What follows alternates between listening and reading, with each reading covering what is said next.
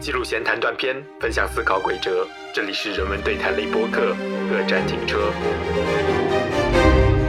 那主题阅读，简单来说就是说，我们围绕着同一个主题或者某一个关键词进行两本以上的阅读。如果要问哪一本书能够对你影响最深，或许也就是在问你在什么时候对于哪一个主题产生了主动自律的追求。大家好，欢迎来到本期各站停车，我是小鸽子，我是 Daniel。你正在收听的是一档探讨读书、语言文学、社会文化，以学术视角剖析日常生活、脱时效性、去情绪化的人文对谈类播客。欢迎订阅、分享我们的节目，也欢迎加入我们的听友群 Local FM 二零二一，ID 已经写在节目详情页面中。感谢大家的支持与陪伴。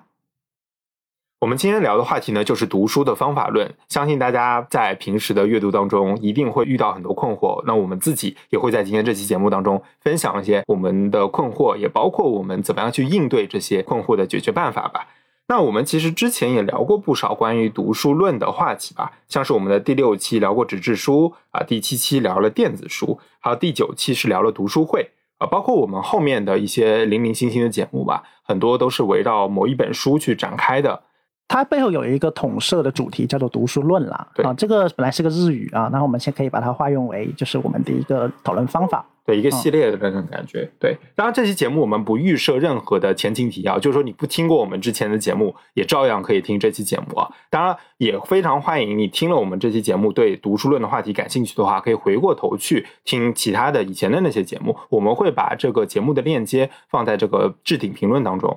对，我们尽可能减轻听众的收听负担，但是呃，如果只收听他之前的节目，会形成一个锦上添花的一个辅助效果。对，这是我们做节目的一个原则吧。好，那我觉得我们一开始吧，还是先从我们阅读当中的一些常见的困惑和焦虑开始聊起吧。我相信每个人都有，我们就先分享一下我们自己的一些个人经验。对，因为读书这个话题很容易变成一种高高在上的指教，就是我读过很多书，你没读过书，所以我的读书方法是很优越的，那你要学着我。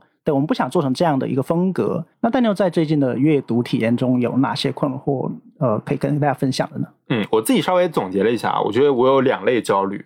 呃，第一类我把它叫做量化的焦虑啊，就是关于量上面的，比如说阅读速度太慢了怎么办，对吧？还有比如说，那我阅读量太低了怎么办？那还有一种是我叫做质化的焦虑啊，质的焦虑，比如说读什么内容啊，这个可能我要思考一下。还有。我读完一本书以后，我的记忆能存储多少，对不对？那有时候你会发现，你今天晚上读完一本书，但是明天一早起来，哎，全忘了。这个时候，那种挫败感就油然而生。啊，那还有一最重要的一点，我就是说，你读了书的内容有多大的成分、多大的比例可以转换成自己的内容？我觉得这个应该是大家都很关心的，就为我所用的那种感觉。而这个和刚才你说到的，就是记忆的尺寸还有更不太一样的地方，就是记忆尺寸它只是单纯的可能是复述，对复述，它是叙述性的记忆，而这个你说的这转化有可能是一种创造性的记忆。对你不光是复述，你还要加入自己的东西，甚至能够把这个东西变成自己创作的一部分。是的，而这个东西可能是。不那么容易做到的啊，所以当你做不到的时候，可能会的确会对你自己阅读产生一种焦虑感吧。对，有时候觉得自己的记忆可能就像鱼一样，对吧？就七秒钟，然后那你更不用去谈怎么转化成自己的内容，是的，啊，所以它是一个递进的关系。当然，我觉得最基本的还是一个量的这种焦虑，这是最直接的。因为量它可以转化为数字，对啊，这个数字是很直观，马上就可以衡量的。呃，就是我比如说，我现在拿掐个秒表，比如今天有三个小时，结果发现我只读了一百页不到，这时候我就会感觉我的阅读速度上明显下降了。是的，我我也曾经计算过，比如说有时候我读呃一个小时，比如说比较难的那种理论书，我就读了十页，当时就觉得哇，读的好好慢啊。那我读完这本书可能要花什么七八个小时啊之类的。那比如说我还读一些外语的书，对吧？比如日语书，有时候你就是肉眼可见的，肯定比你读母语要慢很多，对吧？那这个量上也会变少，这个时候也会产生一些呃焦虑的情绪吧。那小孩子，你在这个当中有什么样的可以分享的吗？对，刚才大牛用一个量化和质化这两个维度来为读书很多焦虑做了一个规划嘛。而前者就是量化的焦虑是很能够直观的反映在一个数字上，或者是一个或者说图表啊，或者折线图这样的一个数据图上。而这个东西是很能够给人一种焦虑感的那个威压的。是的，因为我们知道，如果人不对比，就不会有那种落差的感觉。像我们不是很多读书软件都有那个阅读时长嘛？把这个时长一秀出来，这个很难是很难造假的嘛？当然，如果你刻意的去挂机在那挂着，那这样没有意思嘛。但是如果你真正是要读进去，你真正把时间花在这个里面，那你是会感觉到一种时间利用效率上的差别。而这个差别你就会有一种反思了，就是自己的阅读能力是不是比不上别人，而阅读能力的那个差别啊，可能才是在阅读过程中真正为我们所关心的一个呃环节。嗯，这也就是我在阅读的时候可能会对自己的阅读产生焦虑或者说着急的一个地方，就是自己的阅读能力是否还保持着，自己的阅读能力是否会随着时间的退役而逐渐的消退啊？我担心的是主主要是这个。当然，这个体现出来也像刚才你说的，就是在质上和量上，包括阅读的速度，还有文字的数量嘛，书本的数量，以及如何对阅读的内容做一番复述和再生产上面。而这些东西，我觉得是可以训练的啦。而这个技术就是我们今天主要想通过阅读方法论这一点来进行讨论的问题。那刚才说到读书的能力啊，读书能力为什么值得我们关注？当然是因为读书是一件好事啦。那当然，读书是一件好事，想必这个已经不用赘述了。有太多太多古今中外的大牛大家对于读书是一件好事这件事情有了非常多的汗牛充栋的论述啊。那我这里只想非常简单的分享一个呃罗翔老师在 B 站做的一个视频，叫做《我们为什么要读书》。呃，简单概括一下，就是罗翔老师区分了两种目的的读书观念啊，一种是功利主义的，就是成功主义的，为了某种成功的目的而去读书。他认为这种读书是不好的，这种读书观念呢，会把我们的对成功的想象单一化，让我们变得比较狭隘、比较偏执。而另一种比较良好的读书观念呢，是一种非功利性的、去功利性的阅读，也就是拓宽我们认知边界的阅读。只有这在这种阅读呃思维下，我们才能够更好的认识到自己的无知。啊，罗翔老师分享了一个叫做阅读的悖论啊。我们因为无知而去阅读，但我们因为阅读而更加的认识到自己的无知了。而他还提到了一本关键的书啊，叫做《如何阅读一本书》啊。这本书我们之后也会讲到，我们的提到的方法论也来自于这本书里面所论述的章节啊。这本书里面呃给了我们一个阅读上的一个观念的指导，就是我们需要阅读那些挑战我们自己的书籍，我们不能总是阅读那些消遣的书籍。因为那些书籍只会让我们固步自封，走不出自己的舒适圈。当我们在阅读能够挑战我们书籍的时候，我们才能够打破我们的边界。对，用卡夫卡的一句话来讲啊，就是书籍就像一把利斧，它能够劈开我们冰封的内心。好的，那就是这就是读书的好处，以及为什么要读书的一个简单的呃介绍吧。也是通过罗翔老师的这个视频啊。那其实罗翔老师说的这些，我觉得我都很赞同，就是功利性和非功利性。但是在实际操作层面，真的能分得那么的清楚吗？我我自己设想了几个可能比较模糊的场景。那比如说，我们为了做一期播客，然后去看了很多参考的书目，那这个算功利的还是不功利的吗？那如果从呃不功利的方面讲，我们做播客就是为了我们自己，为了我们自己的提升，对吧？为了做一个节目也好，那都是我们自己想做的事情，不是任何外部的力量来压迫我们去做的。那这个角度来说，我们是非功利的。但是。你说不功利吗？好像为了某个目的，为了某件事情去看书，这个事情本身好像就是功利的，是不是？而那个所谓功利和目的，似乎也可以做一番更深的理解。啊，是啊。那比如说像很多学者，他他做学术，他每天都要看书，看书就是他的工作，对吧？那你说这个他的工作到底是功利的还是不功利的，对吧？我觉得好像是穿插在这里面，它有功利的部分，但它肯定也有非功利的部分，它必须是两者的结合，它才能达到这个长久持久的阅读习惯吧。我是不太清楚每个人在谈论功利和阅读时候，他们基于的是怎样的一些预设啊？当然，我们可以也可以从刚才罗翔老师在内容中提到的一本书啊，就是如何阅读一本书。这本书区分了两种阅读啊，一种叫做为获得资讯而做的阅读，嗯，还有一种叫做为增进理解而做的阅读。简单来说呢，为获得资讯的阅读是一些比较直接的，比较能够把信息直接转化为运用的啊。举个最直观的例子，就是有时候为了考驾照，为了考证。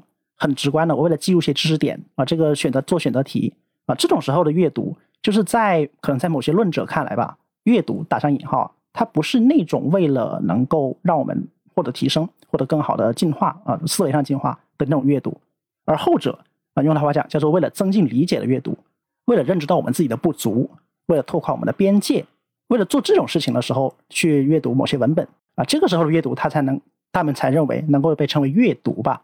对，如果所以说，如果要对阅读做一番更详尽的描摹，对它的范畴做边界的限定的话，可能在这个地方阅读的区别就会体现出来了。嗯，像刚才你说到的，像学者为了比如写论文啊，对，为了他的学术事业去做的一些阅读，你说他是功利的嘛？他是，但你说他是为了突破自己的边界嘛？他好像也是。对的，对。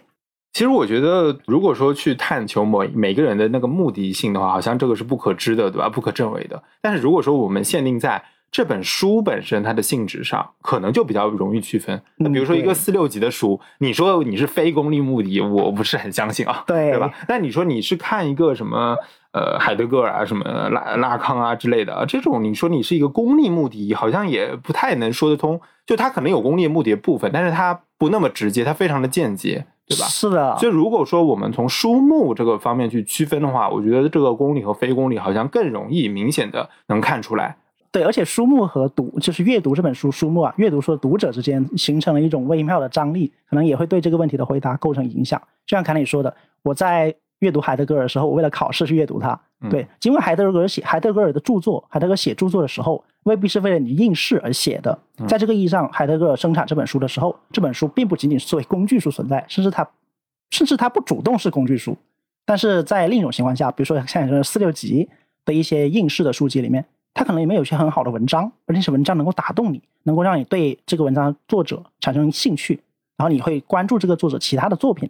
那这个时候，这个阅读就会成为一种呃叫做阅读的起始吧，它成为了一个起点，这又何尝不是一件好事呢？嗯，对，所以这个在这样的呃微妙的张力中吧，每个人的阅读体验还是要还原到个人的生命过程之中的吧。是你说到这个阅读的起始，其实就跟我们待会儿要讲到的主题阅读它是有一定的关系的，因为主题阅读最重要的一部分就是要找到那个阅读的基点，那个起始点在哪里。对，那好这个我们待会再讲啊。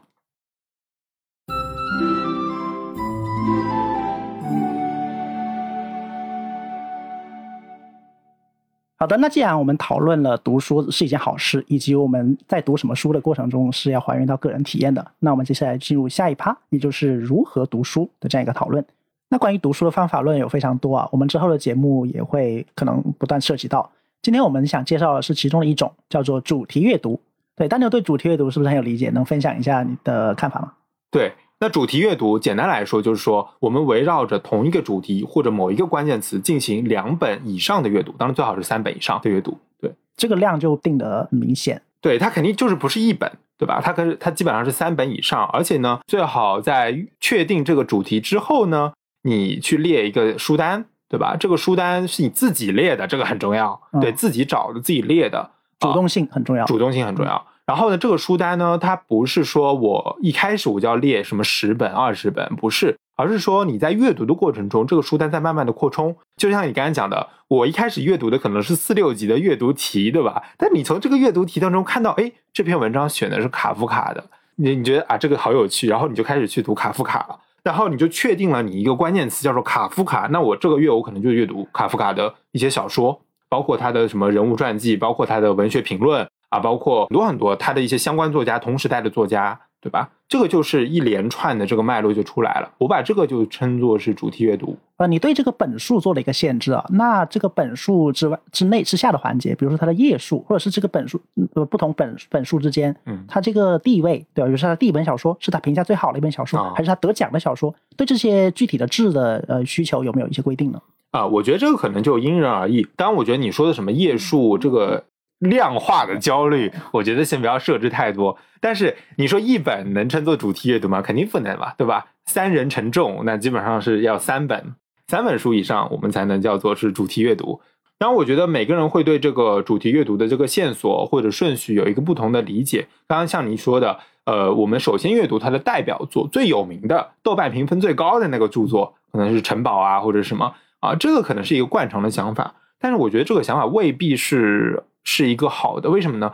因为其实我们从小到大都是这样被教育的。我们我们能收到的那些必读书单，什么中小学生必读书单，大学进了某个专业以后专业必读书单，其实我们都是这样看到的嘛，对吧？我们看到的书单其实全都是那些最经典的、最好的那些作品，也是我们最需要首先去读的。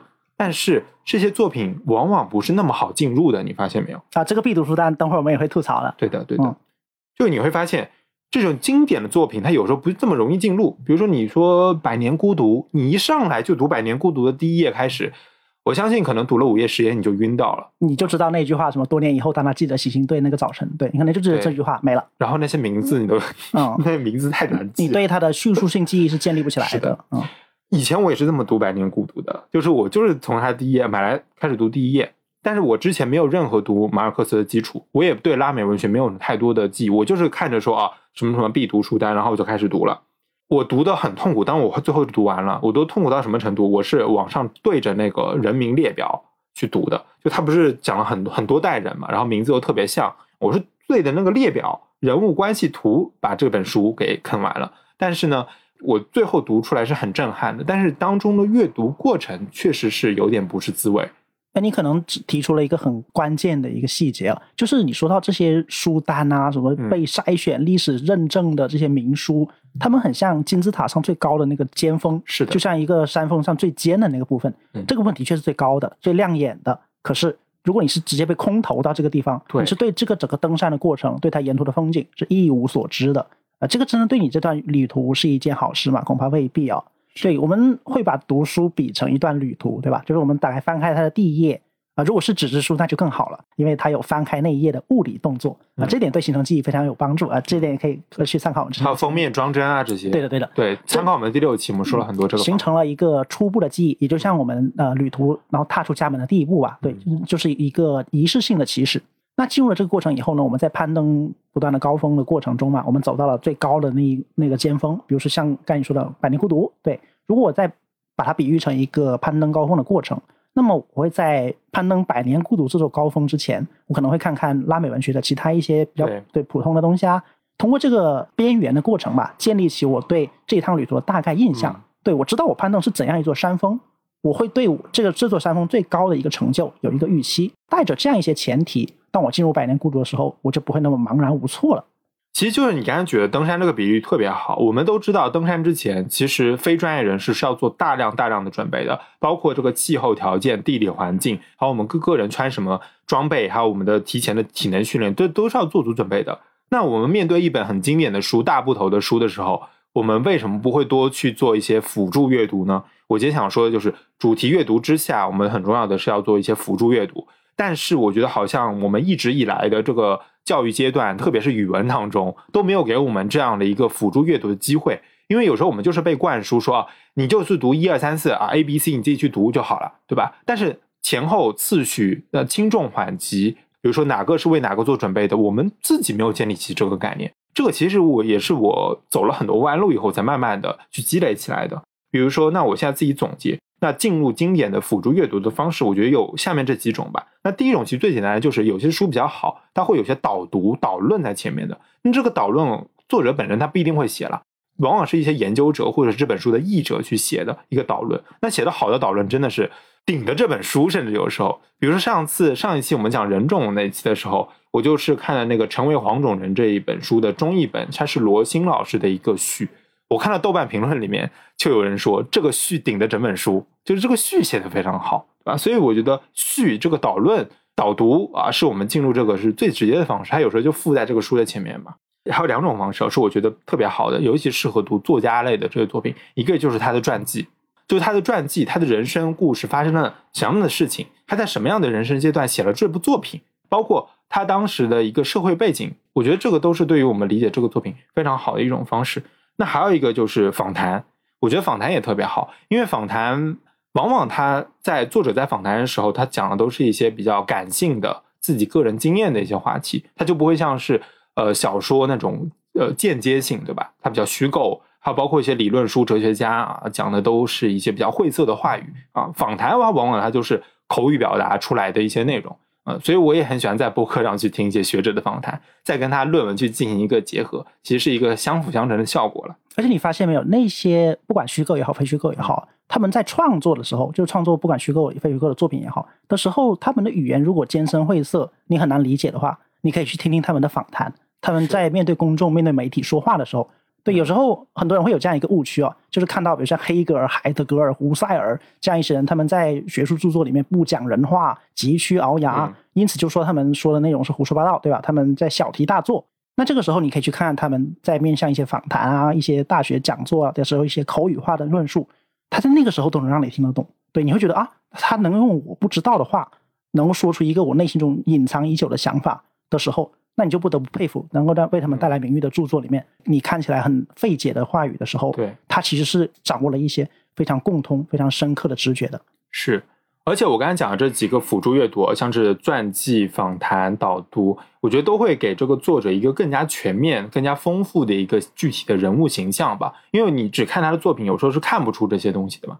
那我们之前其实读了那个《漫长的星期六》这本书，是乔治斯坦纳嘛，他的理论著作是大部头的，挺难读的，但是他的访谈录就非常的风趣幽默、妙语连篇啊，就非常好的就是进入他的理论的一个窗口吧。入门，哎，对，而且这里有一个很实际的例子，就是像乔治斯坦纳这样一个活在一个文明的交互之中的这样一个角色嘛，他在他的专业著作里面会有大量的宗教内容，嗯，这个东西如果没有西方宗教传统的历史，而是很难进进入的，很难看懂的。可是，在看他的访谈的时候，他依然有很多宗教的内容，但是这个时候他的宗教内容就让你不觉得难懂，嗯，他能把宗教内容和时事和他的内心境遇结合在一起，这个时候宗教就不是一堵墙壁，而是一个润滑剂吧？对对。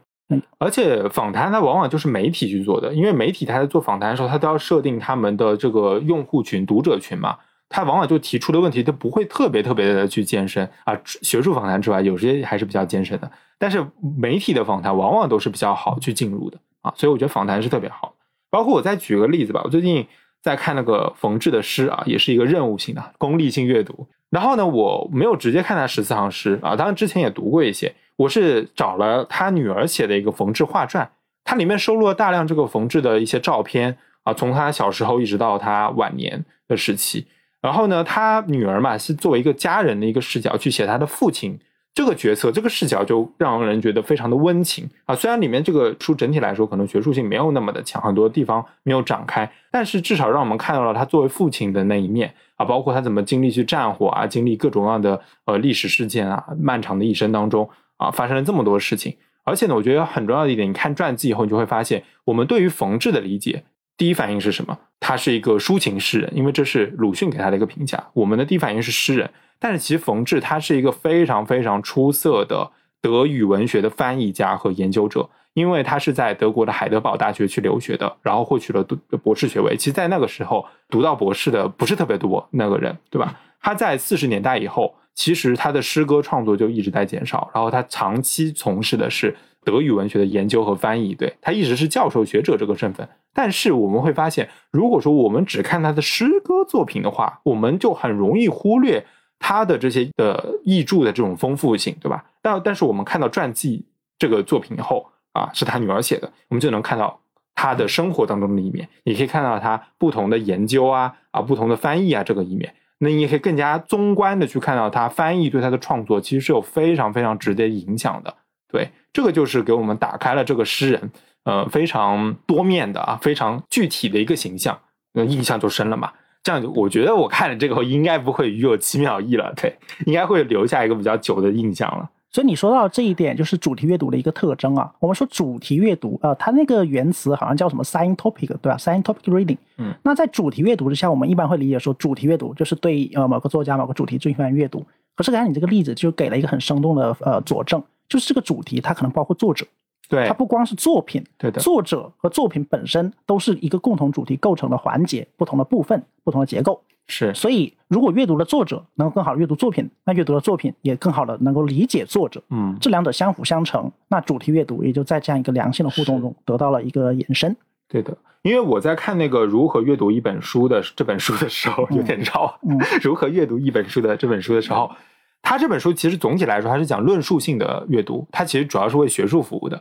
但是呢，我就发现有个问题，就是说我们如何确定主题？这个对于很多普通读者来说是一个比较困难的事情，对吧？那我们找什么主题？它里面举的例子是“进步”这个词，这个抽象名词“进步”啊，叫做。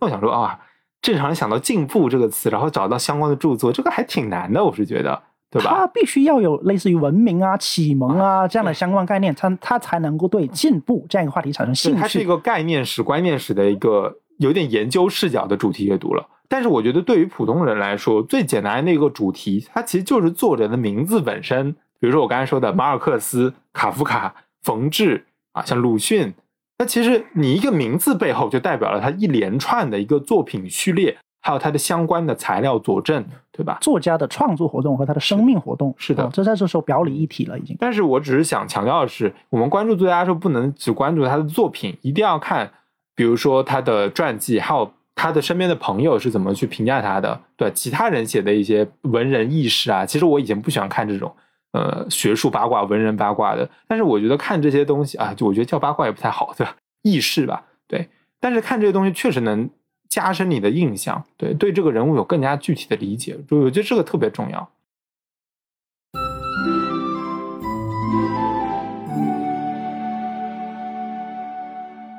哎，那说到这个，有个问题我我想一起探讨一下。之前我在某个读书会的场合吧，就是呃提到了这样一个问题啊，就说如何看待阅读全集这一点。可能说到主题阅读嘛，就是有个笑话，就说呃我近这一年来只读了一本一本书，哪一本书呢？鲁迅全集。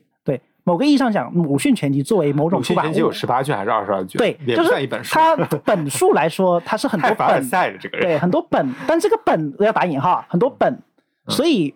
这这个当然这是一个笑话了，但是它背后涉及到一个呃，可能是也是跟我跟主题阅读有关系的一个问题啊，嗯，就是主全集，嗯，它的安排和它的分配，在多大程度上能够符合主题阅读这个观念的要求呢？嗯，像你看全集它的安排本身是有很多，就是在文学史上啊，文学家和一些文学研究者，他们对这个人作者和他作品之间的关系，以及他在文学史上地位，对做了一个非常学术性也是历史性的研究工作、整理工作。是，那这个过程本身是带有就后设视角嘛，包括一些呃学术上的、科研上的要求的。所以一般读者在读，比如说全集的时候，这真的是一个很好的进入方式吗？我觉得这还也是可以值得反思的。呃，因为这个误区嘛，不光是像很多一般读者会拥有啊。我当时年轻的时候也是年轻的时候狂放不羁，我曾经一上来就直接阅读了加缪的全集和萨特的全集。对，现在看来是非常呃。闲少无畏，不初生牛犊不怕虎的一个行为。但是后来我呃阅读经验丰富了以后，我就开始反思了。像刚才说的，就像一一上来读马尔克斯的《百年孤独》会茫然无措一样，一上来就面对全集的时候，我也不知道这个全集里面每一篇每一篇作品之间的关系，以及这个作品在历史上地位的关系。我我只知道，唯一知道的是，它被收入了全集，它应该有一定的地位吧，嗯仅此而已了。但是我们也知道，被收入全集的不一定是那些很有地位的，因为全集的意思就是要把那些。不怎么有地位的也收进去，这才能够成为一本集子嘛。要不然只收那些有有就是有影响力的，那就叫做精选集就好了。对，全集它更多的还有一个文献的意义嘛。对，所以一上来就读全集，真的是一件好事嘛？啊，大家怎么看待这个全读全集和它与主题阅读之间的关系？嗯，就是我觉得读全集往往就是，特别是普通读者一上来就读全集，我觉得有时候他会满足一种什么自己的这种欲望，就是我要一口吃掉它。对，这种感觉有在哦。可能全集也为就是读者提供了一个想象，就是全集就是这个作者这主要的能够收集到的、能够存世的经典作品了啊。你只要读了，那这个作者就不太会遗漏了。对，但我我是想说，特别是像鲁迅全集，它是目前来说中国现代作家当中编的最完整的、最比较好的一个全集了。对，并不是，其实全集编撰非常非常的困难，就是文献工作它既庞大，哦，真的很困难，又复杂。特别是你像鲁迅全集那个注释，我觉得他注的很多还是挺好的，嗯，比如说全集有很多困难的地方，那比如说，呃，鲁迅跟别人的，比如说跟徐广平的通信，要不要收进去呢？对吧？他有一部分是鲁迅的，但是有一部分是徐广平的，那徐广平注的他他编进鲁迅全集了，是不是有这样的一个矛盾在呢？对吧？对，所以全集编撰工作本来就是很难的，但是我跟你说读。如果说进入全集的话，首先我觉得有一点是比较好的，就是它的这个经典性是可以保证的，就是它往往是一个比较好的版本，比如人民文学出版社出的，呃，这个鲁迅全集，它就是这个鲁迅的应该是最好的一个版本。我觉得进入它至少这个权威性是有保证，它有学术界与出版界做背书，做背书。但是你说它的可进入性是不是有那么好？我觉得这可能会打个问号。我觉得可能适当的，我们先要从它的一些比较好进入的一些文章去看起，对吧？比较短的。或者就像我刚才讲的，去从传记去看起。你像鲁迅传特别特别多，最近好像又新出了一个日本学者写的鲁迅传，一个刚刚出来，所以鲁迅传记是特别多的。包括现在热播的电视剧，从这种影视剧入手，可能也是一个形象化的办法吧。影视剧也还不错，但是呢，具体是哪个影视剧，可能会有点保留的意见了。对，但是我觉得至少。尽信书不如无书。我们看任何的影视剧，对吧？保持一个怀疑，或者说保持一个距离感，就是说不要全部相信。我觉得这个是基本的一个态度吧。对，读任何书都是这样。嗯，影视作品也还可以的，其实。但是一上来读全集，如果说你觉得你的能力足够的话，也 OK，我觉得没有什么关系。但是其实全集本身它就是一个主题，你想想是不是？全集它收录了不仅是小说、散文、杂文啊、书信，甚至是翻译集都在里面啊。那我们从哪个地方开始读？这个其实就很有讲究的。我在本科时候也试图读鲁迅全集啊，当然我我把它重要几个我确实是读了的，嗯，我当时就是按它时间顺序去读的啊，就是他先出了这个《呐喊》小说集，《野草》，然后《朝花夕拾》什么一样一个故事，最后是故事新编啊，然后中间穿插了一些杂文集啊，杂文集读的是最愉快啊，里面的酣畅淋漓，对吧？骂人，各种比战，对吧？但是如果说你你是想引起我读完这个兴趣，我觉得可能从杂文开始，你能看到这个作家非常真实的那一面，还有对于当时的一些社会背景，呃，有一个更多的了解。我觉得可能从一些短的文章去进入比较好。就是你对全集的打开方式，打开就是说进入时间，对的也是有了自己的想法和判断在里面的。对的，嗯，就是不是说他第一卷编的是这个，你就第一卷必须读它，那不一定的。你有你要按照自己的方式，我觉得任何的方式都是让自己能读完它会比较好。那我们肯定先从一些比较容易着手的地方开始，比如说现在不是有很多鲁迅那种京剧出来嘛，对吧？我觉得其实你从他的京剧对他感兴趣以后，你就找那个京剧到底是从哪篇文章里出来的？哎，这个不是一个很好的方式吗？啊，比如说京剧是从那个什么呃《南腔北调集》开始的，那你就先把那篇文章读了，然后那篇文章读了以后呢，你再把《南腔北调集》读了，那你再把《南腔北调集》差不多同时间的啊前后时间的那些把它读了，哎，这个就是一个从个某个京剧的原点，然后慢慢慢慢慢慢慢慢中性人拓展开来，这不就是一个很好的方式吗？对你在这里面带入了一种很强的主动学习的意识啊。对，那说到这个主动读书，那就不得不提到呃梁文道道长在八分的一期节目里，什么叫自律读书与他律读书的这期节目里提到了一个观点了，主要回答了四个问题啊。一个就是什么是自律读书与他律读书啊，这个等会儿我们会讲。那还有一个就是读书应该快还是慢呢？对，还有一个就是书读完了就忘怎么办呢？啊，这个刚才我们也呃也会提到，我可能也会回答。那最后一个问题就是道长为什么不喜欢开书单啊？哎这个问题很有意思，我们会放在下一趴讲。那首先我们来介绍一下道长怎么理解自律读书与他律读书的。嗯他用的是他童年读书的一个经历，就是他童年的时候不太被允许读课外书啊。哎，这个我相信大家很多童年也会被师长训斥，就是呃有时间读课外书，不如多读点正书之类的。就教辅书，多读点教辅书，多做题。其实言下之意就是这样嘛。嗯，就教辅书更能提高你的成绩吧。对，啊、那道长本人对这对这个问题的思考就是，当他在读那些呃不被允许读的书的时候，他是自动、自愿、自主、主动去读的，而这个过程他就很容易记住，因为这些书是他自己选择的。啊，道长用哲学的视角解释了这个问题，在他自动、自愿、自主选择读书的时候，他承担的是自由的责任，因为这个书是他自己选择读的。嗯这个书就是就算不好，他也得硬着头皮说啊，这是我选的，为什么不好？那我就去思考，可能是我选错了，可能是因为我在选择的时候漏了一些信息啊。这个时候，这个阅读行为就是他生命体验的一部分，他已经把它融为自己生命的一个过程，他要对此负责啊。那在后者，就是他所谓他律读书，就是由他者、他人来规训、来要求阅读的时候，他对此不承担任何责任。嗯啊，这是别人要求的啊，我读好了，那只是因为我听你的话而已。我读不好，那也没有关系，因为这不是我主动要求的。如果我们的读书是为了别人读的，它某种程度上损害了我们的自由吧？对，而损害了自由的阅读是一种违反天性的阅读。所以，只有在自由的阅读之下呢，这种强化才是呃潜移默化的，然后润物细无声的。可除可持续性。对，就我还是拿那个全集举例子啊、那全集大家都知道它是有经典性的，我们也知道我们应该去读某些人的全集。但是如果说你真的打开这个本书的第一页，你就会发现你可能没有动力去读完。那怎么样把这个别人给施加，就是这种社会这种经典性施加的这种阅读压力，怎么转换成自己的东西？我觉得就是我刚才讲的那种，你要找到那个可进入性的那个阅读的基点。那这个基点可能是一句京剧，呃，可能是一段书信，或者是一篇骂的很爽的杂文，对吧？你就通过这个细小的点去进入它啊，这样我们再慢慢打开，这样就会把把一个他律阅读变成了一个自律阅读。我觉得这个就是一个转换的过程。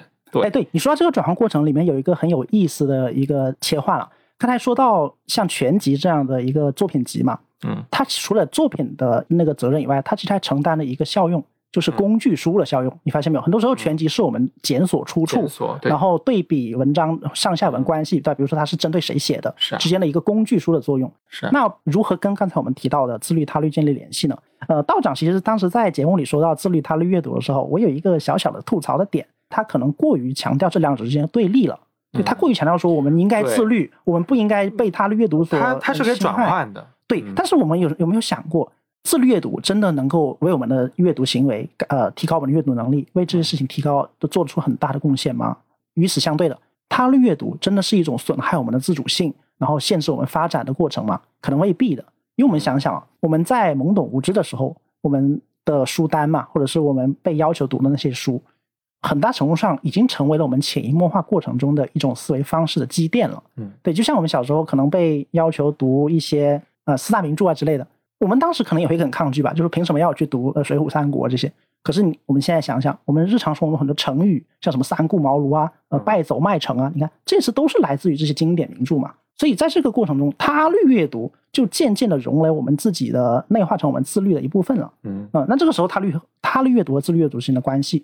就不是这么清晰了嘛？嗯，是。那同样的，自律阅读，我当我们在自以为自己很自由的在读一本书的时候，我们有没有想过，这有可能是被影响而决定的？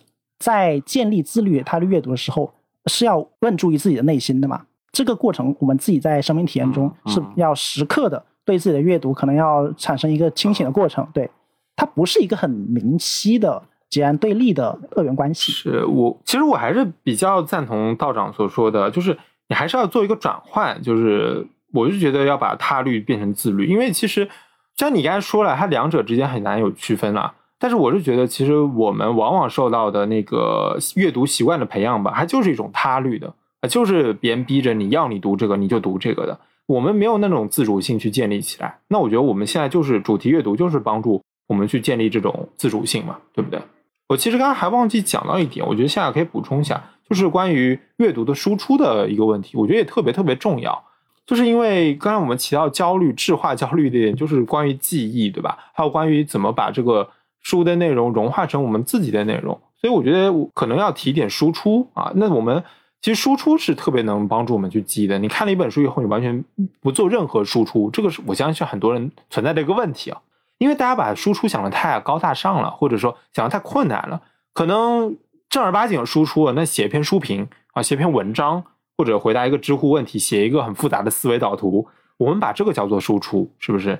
但是我们想想看，其实输出有其他的一种方式，比如说我们现在在做播客，我觉得就是一种输出。我经常看一本书，然后我在播客里讲出来啊，这本书里面说了某一个观点，我觉得这个就是一个很好的输出，然后会把那个观点记得会比较清楚一点啊。或者我做一个呃卡片笔记式的这种阅读方式啊，我们之后可能会在某一期节目讲一下卡片阅读。分享一下这个经验，我最近也在做一些实践。对，好，那我觉得还有个最最简单的方式，其实我也在做的，我有意识会在做。比如说，我最近看了一本书，我跟我朋友去说一下，哎，我说我最近看了这个书，它里面讲了一个很有意思的地方，什么什么什么。我不，我觉得我在这个叙述的过程当中，我就是在强化我自己的记忆，对吧？它就是一种输出，所以没有必要把 输出想的特别的正儿八经的，对吧？它其实就是在聊天当中可能就生成出来。是的，它不是一件高大上的事情，而这个端倪啊，我们可以从基础教育中看得出来。你发现没有？我们在基础的语文教育中，我们对学生对于语文的一个能力要求嘛，是经历一个过程的。首先是一个复述的过程，比如这篇文章写了什么，你要用一句话，可能十五个字概括它的中心思想，这个是一个抽象概括复述的过程。那接下来我们会要求什么呢？我们会要求学生写读后感。嗯啊，但这个读后感随着年级就是年纪的增长会有不同的要求，对吧？可能低年级的写三百字，高年级写一千字啊。低年级写记叙文，高年级写议论文，这是一个要求。那到了更高，像你说的，就是可能到了大学阶段，书评或者论文式的书评啊，就成了一个更高的要求。但在这上面，我觉得还有个更高的要求，就是更高更高的理想，就是一个再创作、细仿的再创作，写个著作，呃，创作式的，对，像呃。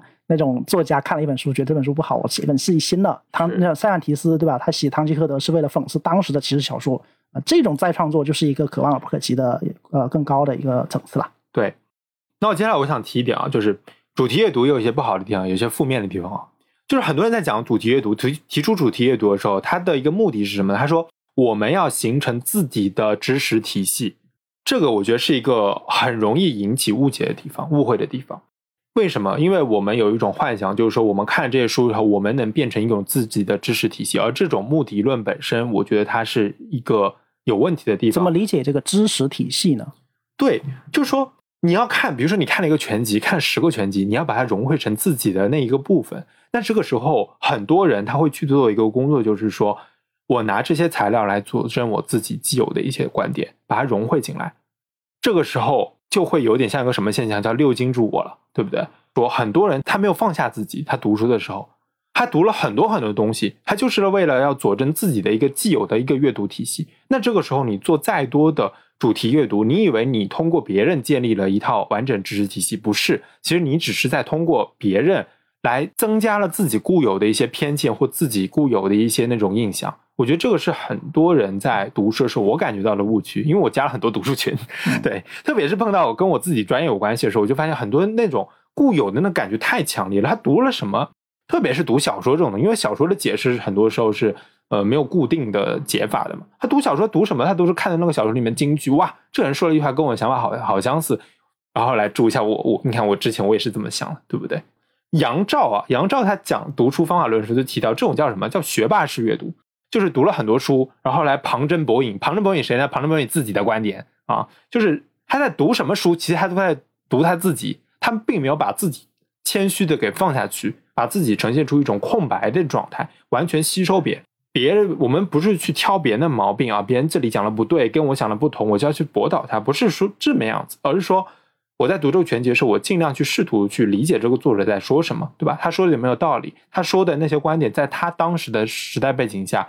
是不是有他的一个情有可原之处？是不是我们要这样试图去理解别人，有个平等的对话感吧？如果说我觉得都是那种啊拿别人的观点来去佐证自己的话，我觉得这个就是一种杨照所说的这个学霸式的傲慢的阅读。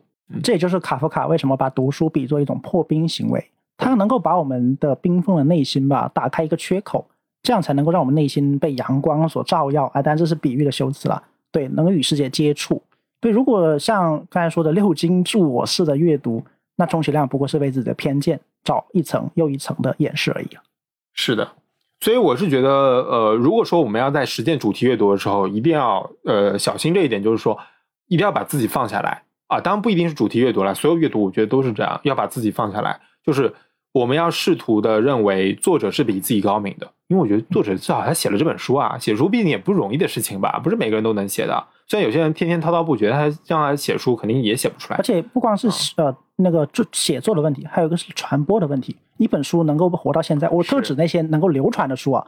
一个书能够被流传到现在，已经是一件多么不容易的事情了。很多书在以前的信息技术时代不发达、保存技术不发达的时候，早就遗失了。对对，因为现因为现在微信读书上面你都能看到别人的评论吧，对吧？而且我又是我习惯性把这个评论是打开的。所以我经常就看到很多人他在阅读的时候，他的状态就是急于的马上去批驳这个人说的观点，然后批驳这个小说当中出现的人物的这个行为、道德行为怎么样不好，对吧？我觉得这个就是阅读的时候似乎好像没有把自己放下来，对，似乎没有站在那个文本的内部去理解这些东西。我觉得这个可能是呃这种主题阅读当中我们需要去注意的一个点吧。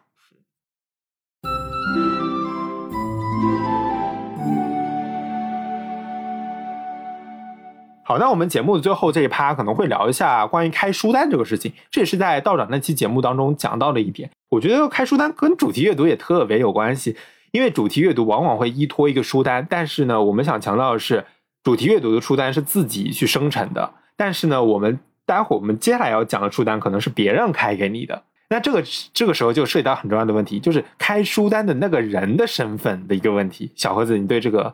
可能有一些见解啊。我先来介绍一下道长为什么不喜欢开书单啊？因为以道长的身份，他应该是一个被很多人理解为应该开书单的人。嗯。可是道长本人对此的回应是，他并不喜欢开书单，他觉得开书单很没有意思。主要有几个理由啊。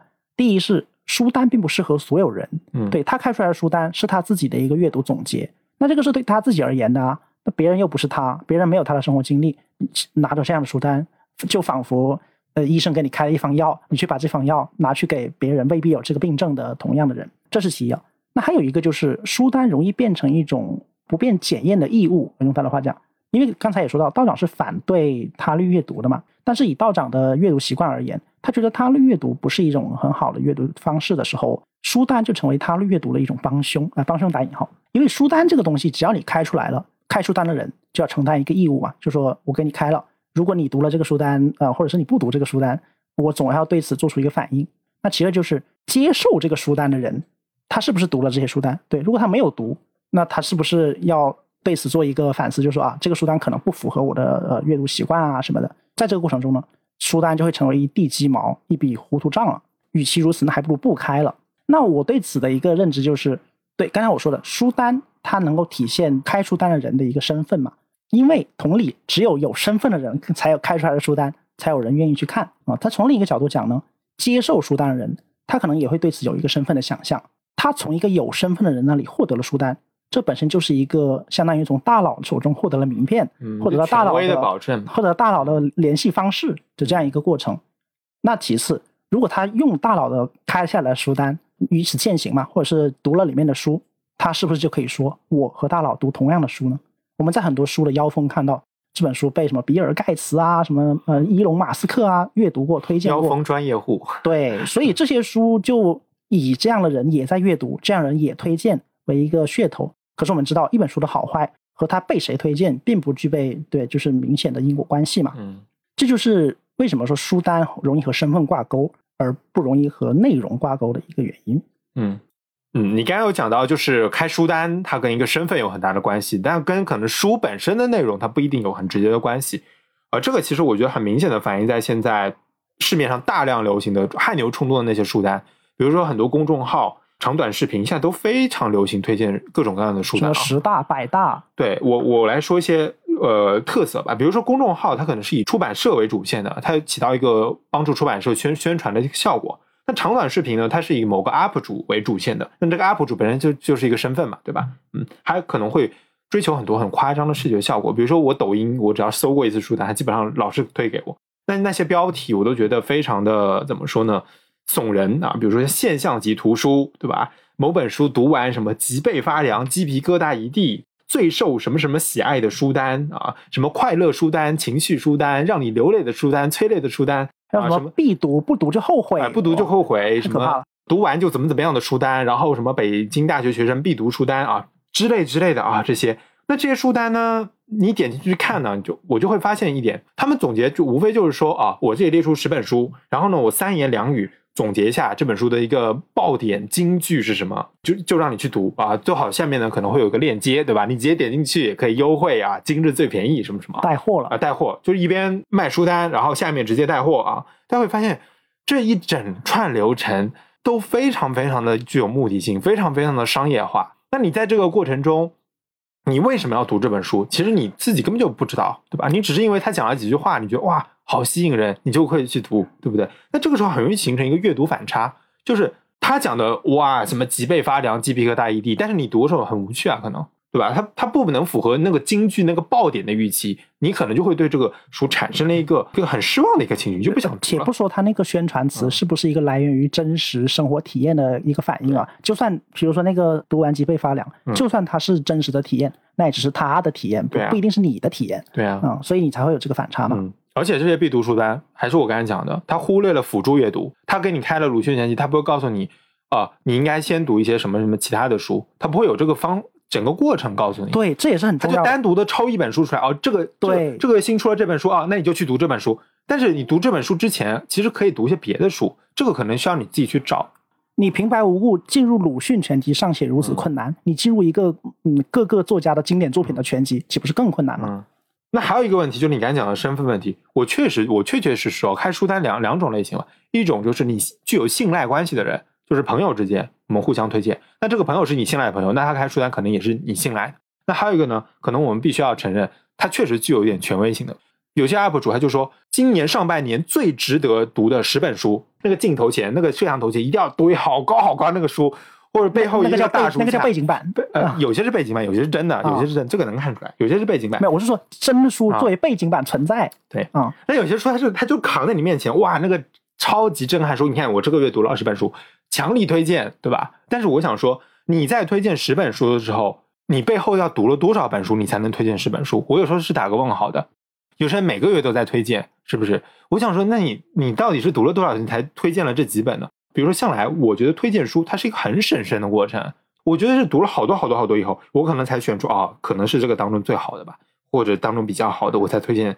那比如说你刚刚读完啊，就这本书好，那我就推荐。我就觉得哦，是不是有点草率了？是不是这样？而且有时候书的影响力并不是短时间内就能成见成效的，嗯，它可能要经过一段时间的考验，甚至是某些历史事件的考验，才能够凸显出它内容的价值。所以我这期节目，反正我反复强调的一个观点就是说，主题阅读是为了形成自己的一个阅读习惯。你知道自己想读什么，自己要读什么，就自己为自己开书单。我觉得这是最好的一个事情。但是如果说我们特别依赖外部强加给你的那些书单的话，我觉得这个是怎么说呢？你会有时时有一种书单的焦虑，就你不停的想要索取新的一些一些内容。嗯你追求的不是阅读，而是只是书单而已。对的。而且书单会有一种获得感，哇，我我书单我收藏，哦，收藏了，我或者说我直接甚至我就下单了，京东两百减一百，然后直接咵一下一百块钱买了十本书，对吧？我们之前在纸质书那一期里面有提到一个现象，就是有人把书当成类似雕刻、绘画一样的东西放在家里面陈列啊，这当然是书的某一种实体书的某一种作用啊，有收藏属性啊。可是我们谈阅读行为，我们谈的又不是对吧？书的我们谈的不是收藏，我们谈的是阅读了，嗯，就是收藏它不等于阅读了。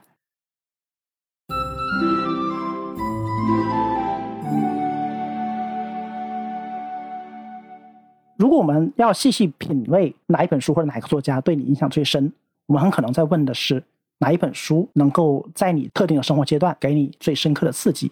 那联系到我们今天的主题，也就是主题阅读。我们如果要问哪一本书能够对你影响最深，或许也就是在问你在什么时候对于哪一个主题产生了主动自律的追求，可能也是在问这样的一个问题。所以我们也可以看到啊，我们的语言影响了我们的认知，我们的阅读也影响了我们的身份。我们在读什么？我们想要读什么，也就决定了我们是怎样的人。嗯，有人说阅读就是认识自己的过程嘛。其实我觉得做主题阅读也是，就是你在不停的为自己寻找你想读的东西，你通过这个过程知道自己想要什么，自己想读什么，自己想从哪个方面去认识这个世界。所以我觉得它是一个非常好的，不仅是通过书籍去认读外部的世界，也是通过书籍去反观自己的内心的一个过程。所以这就是我们今天想分享给大家的。啊，关于主题阅读啊，关于阅读的一些呃各种各样的呃方法论吧。对，哎，这个最后我想补充一点啊，就是关于主题阅读如何能够显示自身的问题。嗯，就是我们老说主题阅读，主题阅读，它究竟是一个我们在阅读之前就具有的观念，还是我们在读完了以后回过头来对自己的阅读行为做一番总结时候才诞生的观念呢？啊，我觉得这个也其实也因人而异啊。因为像比如说我们有了一定的阅读观念的时候。像刚才说的，我们要读鲁迅全集、读卡夫卡的某个阶段的作品的时候，我们有了这样一个主题，我们再去读。好，那这个时候主题阅读在阅读行为之前，但是可能在另一个场合，就是像刚才我们反复用戏谑的口吻提到的，我们在被动的考试的时候，不小心、不经意之间看到了一篇文章，这个时候勾起了我们的阅读兴趣，我们开始不断展开阅读的时候。最后我们，阅读过程中产生对，嗯，用一个比方来比喻的话，就是很多人都会自嘲说，哎，有时候在检索资料的时候，经常会点着搜索引擎，点着点着就不知道点到哪里去了啊。三条以后，你的搜索内容就和你一开始想搜索内容不一样了。哎，这个时候你可能是完全没有自主意识的，你只是随着自己的兴趣在搜索、在阅读，只是说你反过来说，哎，我从一开始的呃出发点走到了如今的这个终点，我对这个过程做一番总结的时候，我赋予了它一个主题。啊，这个时候主题就是一个后设的赋予，但这两种赋予都不影响我们在对于主题阅读时候的一个把握和掌控。只要我们对我们的阅读是有自主意识的，这就够了。嗯，就是主题它是灵活的，它并不是一个死板，说我定了这个主题，我必须必须啊，这个月、这个半年、今年都要遵照这个主题。你可能读着读着，你就会发现你的兴趣发生了偏移。那我觉得这个时候。你如果不是说为了某个功利性目的的话，那你就遵从自己的内心去转换一下这个主题，对啊，或者说找到主题与主题之间的联系，对吧？形成一个更大的主题，上位的主题，我觉得这个也是一个很好的一个方式，非常灵活啊。那其实我们其实一直以来，我们做播客也是也 遵照着这个某个主题来做的，只不过我们不是特别紧密的主题，但是一直是有啊。比如说我们做欧化中文的那一期的时候。其实我们先设问自己一个问题，就是欧化中文是什么，有哪些表现形式？所以我们找到了呃余光中的那些一系列的文章。那我们又回到历史当中，我们想说欧化中文这些现象它有哪些历史因素呢？所以我们又做了呃讲到了传教士啊，讲到了言文一致啊，讲到了这个日语对欧化中文的一些影响，讲到了这个现代汉语到底是怎么样确立的，五四时代的知识分子是如何想象中文的，包括欧化中文在当下可能演变成一种被批判的一些黑化。啊，一些什么长难句啊，对吧？在当下我们去如何看待要画中文这样的问题？对，这就是